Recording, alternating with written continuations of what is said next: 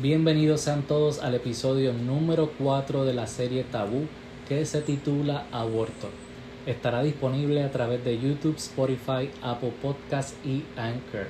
Recuerda suscribirte para que formes parte de nosotros, darle like si te gustó y darle a la campanita para que te llegue una notificación indicándote que ya tenemos un nuevo episodio disponible. Muchísimas gracias por estar, gracias por el apoyo. Estamos orando para que esta serie sea de bendición a tu vida, tanto como lo ha sido para la mía. Mis amados, este es el episodio número 4 que se titula Aborto. Y yo debo de reconocer que gran parte de la iglesia se ha levantado en este tiempo a favor de la vida y en contra del aborto. Pero lo que sí el Señor me inquietaba, que es un tabú, es que hay mujeres dentro de su pueblo que Él ha restaurado, ya sea de un aborto natural o provocado, que por alguna razón no se atreven a hablar de lo que Dios ha hecho. En contrario a las mujeres abortistas que las vemos que ellas no tienen ningún temor en salir a la calle y hacer ruido gritando que es su cuerpo y es su decisión, pero que no tienen ningún tipo de temor y en cambio a las mujeres del pueblo de Dios por alguna razón no se atreven a hablar. Y yo reconozco y no me malentiendan que cada persona, cada mujer tiene el derecho a la intimidad. ¿Qué sucede? Que en el libro de Mateo 24:14 dice que llegarán tiempos en donde se va a predicar el evangelio del reino a través de testimonios. Así que ¿Por qué si Dios ha hecho algo grande en tu vida, no testificarlos a otros para que la gente sepa que nuestro Dios sigue siendo vivo, sigue estando vivo? También dice que nosotros somos cartas abiertas, conocidas y leídas por todos los hombres. Y esta tinta no es tinta de hombre, sino que es el mismo Espíritu de Dios quien escribe la historia de nosotros. Así que con nuestra manera de actuar, con nuestra manera de ser, nosotros podemos testificar que Dios sigue estando en el trono más alto y que Él es el protagonista de nuestra vida. Y yo quiero gritarle a otros que Dios me ha hecho libre y que Él lo que me ha hecho es el bien. Antes de hablar sobre el aborto, me parece pertinente explicarles, explicarles algo. Como dijimos en el episodio número 3, el ser humano es tripartito. Está compuesto por el alma, cuerpo y espíritu. Y dijimos que el espíritu es vida. ¿Y de dónde yo saco que el espíritu es vida? Pues mira, lo saqué de Génesis 2.7, que dice que Dios sopló aliento de vida. Entonces cuando nosotros nos vamos a la etimología de la palabra, vemos que la palabra espíritu proviene del latín spiritus, que significa soplo. Así que lo que Dios estaba diciendo en ese versículo de Génesis 2.7 es que Él puso espíritu de vida. Así que yo me preguntaba, ¿qué le sucede al cuerpo, el alma y el espíritu en el momento de la muerte? Pues mira, el cuerpo, según ese mismo eh, versículo de Génesis 2.7, dice que provino de la tierra, del polvo de la tierra. Y en Génesis 3.19 dice que del polvo viniste y al polvo regresarás. Así que, ¿qué le sucede al cuerpo? Regresa a la tierra. El espíritu, ¿de dónde salió? Pues del soplo de vida que dio Dios. Así que, ¿a dónde regresa ese espíritu? Ese espíritu regresa a Dios. ¿Y el alma? ¿Para dónde vas? El alma pasa la eternidad en donde en vida usted elige a dónde ella pasa. Y yo como siervo de Dios no le puedo dar solamente dos opciones. Basado en su palabra, el alma o va para el cielo o va para el infierno. ¿Y qué es el cielo? El cielo, dice el libro de Salmos, capítulo 11, verso 4, que es la casa de Dios en donde está su trono. Y el infierno, según Lucas 16, 24, dice que es el Hades, un lugar de tormento. Y según Mateo 13, 14, dice que es un horno de fuego en donde hay lloro y un crujir de dientes. Así que si usted piensa que ir para el infierno es como ir para Piñones, como decimos acá en Puerto Rico, uno va para Piñones a chichorrear, a pasarla bien, no.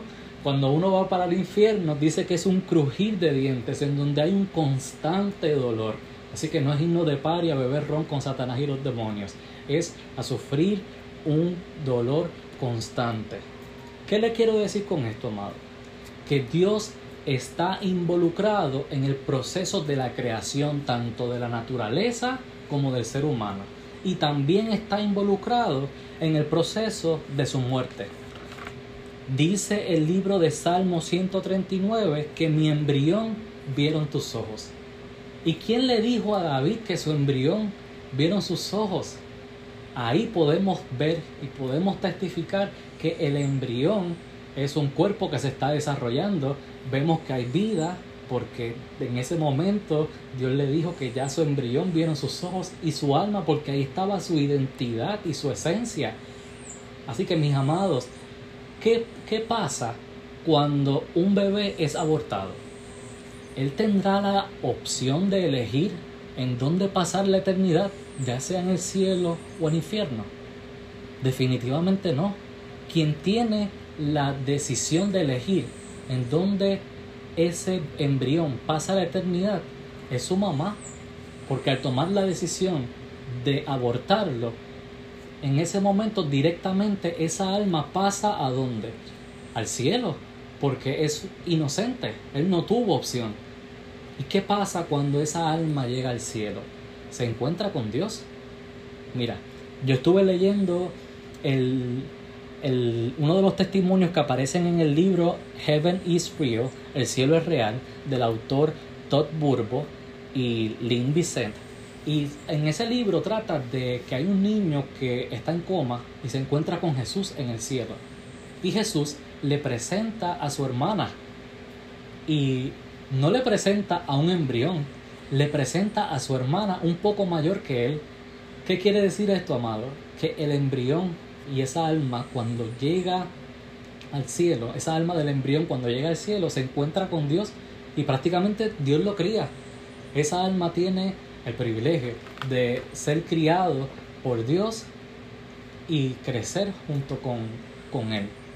¿Qué le quiero decir con esto, amado? Que el mundo espiritual es real y que sí hay vida en el momento de la concepción. Ahora sí, ¿Qué es un aborto? Encontré un estudio que dice que es la interrupción del embarazo por cualquier medio antes de que el embrión o feto esté suficientemente maduro para poder sobrevivir fuera del útero. Pero esa definición como que no me pareció y me dio con buscar lo que significa la palabra interrupción. Interrupción es, eh, dice que es comenzar a hacer una cosa y detenerla por un tiempo definitivo o por un tiempo limitado. Y yo le pregunto, un aborto, ¿por cuánto tiempo uno lo detiene?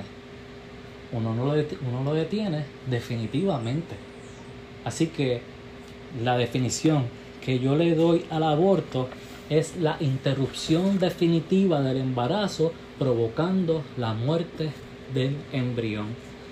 Así que, mis amados, eh, con esto podemos ver que el aborto es una muerte, es una muerte que queda en manos de la madre y también de la persona que practicó dicho acto.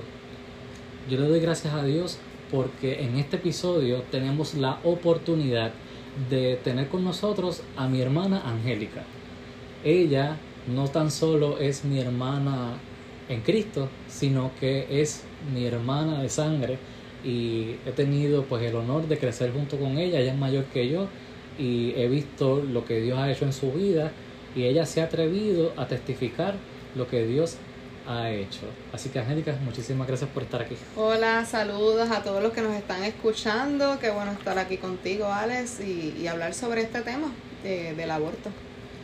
Nos dio un poquito de temor, ¿verdad? Este, eh, este proceso de, invitarte a hablar sobre este tema, porque yo sé que, que, es un poquito tedioso hablarlo y le doy gracias a Dios porque te atreviste a estar aquí. Sí, gloria a Dios, todo lo que sea de, bendición y de, eh, de, edificación hacia otra persona, este, nada, lo hacemos en el nombre de Jesús. Yes. Y vamos a hablar sobre tu testimonio sobre lo que es el aborto. Y yo te quería preguntar, ¿Tú pasaste por esto? Sí, pasé por esto. ¿El aborto fue provocado o fue un aborto natural? Fue un aborto provocado. ¿Y hace cuánto tiempo fue? Hace aproximadamente como 18 años. Ok. Cuéntame, eh, ¿qué, te, ¿qué te llevó a hacerlo? Pues mira, yo tomé la decisión de, de, ¿verdad? de hacerme esta terminación porque pues yo era joven, eh, ignorante ante los hechos que estaba también, de las decisiones que estaba asumiendo. Y nada, yo lo que pensaba era que pues me iba a tronchar la vida, eh, cometí una irresponsabilidad y pues eh, la única alternativa que yo podía ver en ese momento era pues tener, hacerme un aborto. Ok, eh, o sea que tú lo veías como un estorbo, tú pensabas que no tenías break de, de poder continuar con tu vida porque Eso te detenían a hacer tus metas y cosas. Eso es correcto, yo pensaba pues que se me iba a tronchar la vida, que ya mis metas no iban a ser alcanzadas, mis sueños, mis anhelos, eh, profesionalmente, eh, cómo se dieron las cosas, que a lo mejor no iba a fomentar un hogar eh, saludable o con la persona indicada eh, y pues que a lo mejor tampoco estaba preparada para ser madre. Eh, fue a muy temprana edad y pues eso fue lo que me llevó a, a tomar esa decisión. Ok. Este, y cuando llegaste al lugar, ¿cómo te encontraste? ¿Cómo era el lugar? Pues mira, realmente esa clínica eh, fue, era eh, un lugar oscuro, eh, frío, y no por, por el aire acondicionado, sino frío de que tú no escuchabas nada, nadie tenía ninguna táctica no con nadie, eh, un silencio, no había ni siquiera un, un fondo, una, alguna musiquita ni nada, eso era un silencio, un ambiente eh, triste y, y- y desolado. Realmente eso era lo que con lo que yo choqué. Y como habían más personas en, en esa clínica. Sí, había más O personas. sea, ¿cómo estaba- era, cómo era el personal, que, cómo era que te estaba, cómo te trataba el personal, las Ay. enfermeras, este, cómo tú veías las mujeres que estaban en, en esa sala de espera? Wow, pues mira, eh, reviviendo esa escena, en ese momento a entrar y verme con el personal bien insensible, eh, poco empático, este, unas mujeres en sala de espera totalmente con caras de, de- de miedo, de incertidumbre, de inseguridad. Eh, tú podías ver y, y palpar eso mismo en el ambiente y, y lo que podías percibir de todas las personas que estaban allí y del personal también. Era como que tú entrabas y se iba a lo que, vamos a lo que vinimos. Eh, sin ningún tipo de, de- de un desarrollo de, de comunicación, de que a lo mejor te pudieran preguntar cómo te sientes, estás seguro. Ellos Ah, veían- podías ver eso en todo, entre el personal y las personas que estaban allí esperando para el procedimiento. El personal era como que estaban haciendo un negocio. Literal. O sea, eh, vamos por aquí, pasa por aquí. O sea, si no te retractas, mejor todavía porque eso es, eso es el dinero para Chavo ellos. para ellos, ok. Exactamente. Y esas mujeres se veían tristes, se veían... Si tú podías eh, ver de todo. Y había mujeres este, que no les importaba lo que estaban haciendo. Literal, había de todo, había mujeres este, adultas, habían jóvenes este, que iban con sus padres, porque siempre te piden ir con un acompañante, este, eh, con sus esposos, y tú podías percibir todo eso. Habían personas que podían estar tristes, con miedo, a lo, como- a lo mejor como yo, o a otras que dale, que quiero salir de esto, que tengo cosas que hacer. Y, y esa insensibilidad, entre muchas otras cosas, tú lo podías percibir en todo ese lugar. Y tú en ese momento no te sentiste que querías retractarte, tú como quieras, tú querías salir de eso para, para poder continuar con tu vida. Eh, literalmente te puedo decir que sí. Dentro de toda la incertidumbre que podía pasar por mi mente en ese momento, eh, yo la veía como mi única alternativa. Porque al ser tan joven yo no sabía qué hacer. Era como pues, eh, sí fui irresponsable por, por el acto que cometí, pero pues era como que la única la alternativa. Pues tengo que hacerlo porque pues me va a tronchar el futuro, yo todavía soy joven, no sé qué voy a hacer, fomentar un hogar en este, en este momento, yo no tengo trabajo, este, qué van a decir la gente, qué va a decir mi familia. Era como que lo único que yo podía pensar y entre que me podían poner en una balanza eh, entre la encrucijada de qué podía hacer era lo único que, alternativa que yo podía ver en ese momento, aunque a lo mejor completamente no quisiera hacerlo. ¿Y tú sentías que estabas haciendo algo bien o que lo estabas haciendo mal? ¿Qué tú sentías?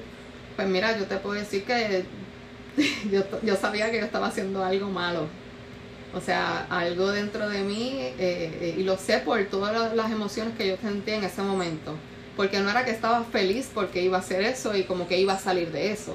Es como que tenía miedo al procedimiento que yo me iba a enfrentar, este, la tristeza, porque pues dentro de todo, pues yo no sabía si yo estaba, este, ¿verdad? Tomando la mejor decisión tras que no fue una decisión que tomé yo sola, hubieron muchas otras personas envueltas que, que pues, que ah, vuelvo y repito, era como la única alternativa en ese momento.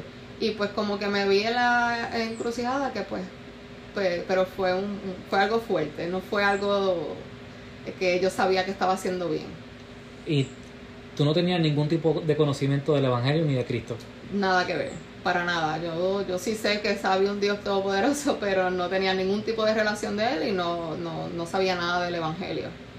Y me, me, llama la atención que dices que sí sabías que estabas haciendo algo mal, pero por tu egoísmo pues no, no, te, no te atreviste a, a tomar otra, otra decisión porque no viste alternativa. Y mira, en el libro de Romanos dice que la ley de Dios fue escrita en nuestros corazones y que esa conciencia nos dicta si estamos haciendo algo bien o estamos haciendo mal. Y Dios escribe esa ley para que nosotros no tengamos excusa de que, de que no conocemos a Cristo o no conocemos el Evangelio. Y tú tenías a tu conciencia diciéndote que mira, lo estás haciendo mal.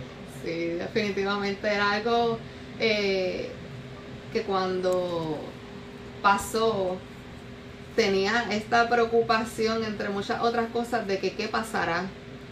Eh, como esa, ese esa tristeza en mi corazón de que, wow, yo tengo que de verdad hacer esto. Y, y realmente fue algo bien, bien tedioso, bien tedioso. Ok, este, y me dijiste que el personal pues era totalmente frío, como un negocio, todo. este, y te trataron como, dame los chavos. Sí, con frialdad, eso era todo un detalle, pasa por aquí, llénate los papeles aquí, firma aquí, es tanto, este, sin ningún tipo de, ¿verdad?, de, sensibilidad. Eh, y realmente ahora que, que el Señor ha quitado la venda de mis ojos es como, wow, este, en donde yo, en qué procedimiento y en, con, con qué gente yo me pude haber enfrentado en algo tan insensible y, que no le hayan tenido ningún tipo de valor a la vida. Y realmente es fuerte. Este, yo le preguntaba al Señor que por qué estas personas no tienen ningún tipo de sensibilidad y el, y el Señor me llevó al libro de Efesios 4:18 que habla sobre una mente entenebrecida. Una mente entenebrecida es una mente que tiene nublado el entendimiento por ignorar la vida de Dios. Así que estas personas, cuando se exponen constantemente a ignorar la, la ley de Dios, lo que dice su conciencia, llega el momento que su mente se entenebrece, así que pierden la sensibilidad y son como roboses. Y que no les importa este, lo que están haciendo, simplemente lo que lo quieren hacer. Ese es su trabajo, ellos, ellos van a lo que van, ellos eh, a lo mejor la ignorancia, ¿verdad? Pues así como me pasó a, mí, el, el, no conocer de Dios y el no saber eh, ¿verdad? Que eso que ellos están haciendo es un, ¿verdad? Eh, eh, terminando con una vida. Que no saben la magnificencia de, de, lo que están haciendo, realmente, definitivamente están entenebrecidos y que realmente el mal está envuelto en, esos lugares porque es que no hay otra, otro significado a eso. Y realmente yo me pongo a pensar y te tengo este versículo de Efesios 2, versículo 10, que el Señor nos dice, porque somos hechura suya, creados en Cristo Jesús para buenas obras, las cuales Dios preparó de antemano para aquellos que andamos en ellas. O sea, hechura suya. Nosotros somos hechos por Dios. Pero ellos, ese personal, ellos no están viendo eso.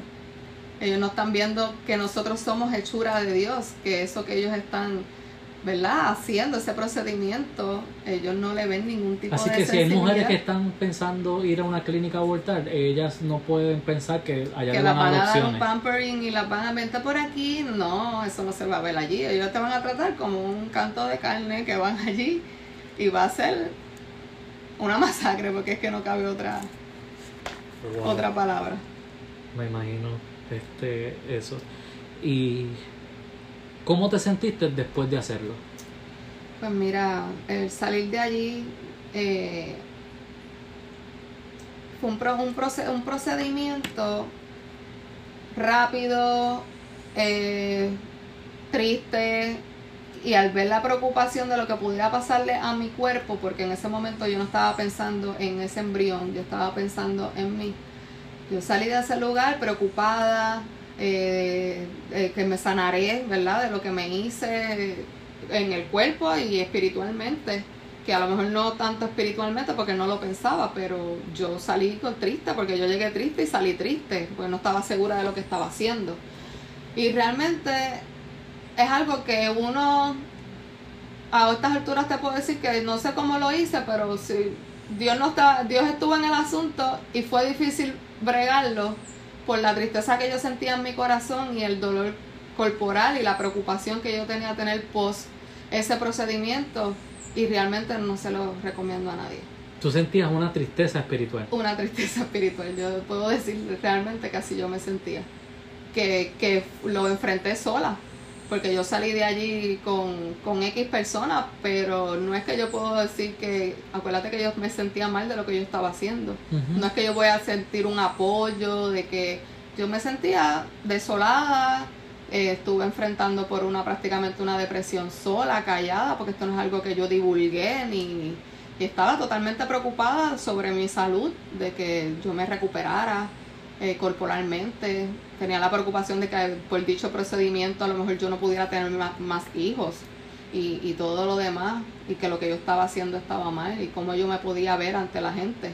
Y pues algo que yo me quedé, lo tuve canalizando completamente sola y, y dentro Sí, de que mi te interior. daba, tú sentías vergüenza de lo que habías hecho, por eso es que, que no sí. te atrevías a hablar. Yo no de la hablé con- absolutamente con nadie. Yo fui allí con X personas y entre esa persona y yo fue que se, eh, pues se hizo. Y, y realmente fue, fue heavy. Entiendo.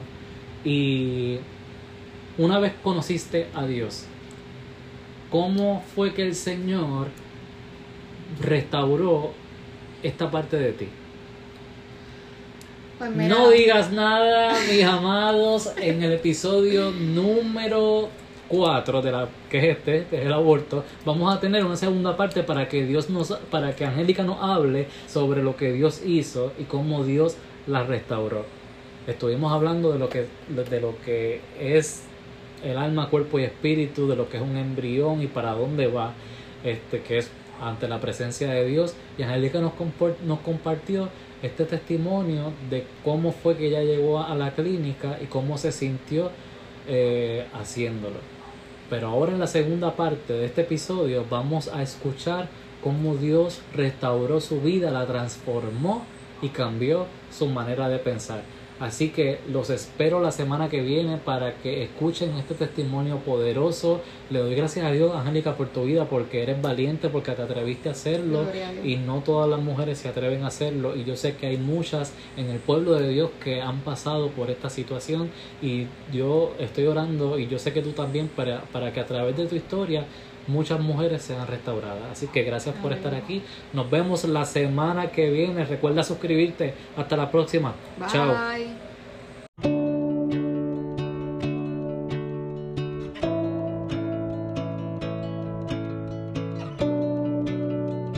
Audio Jungle.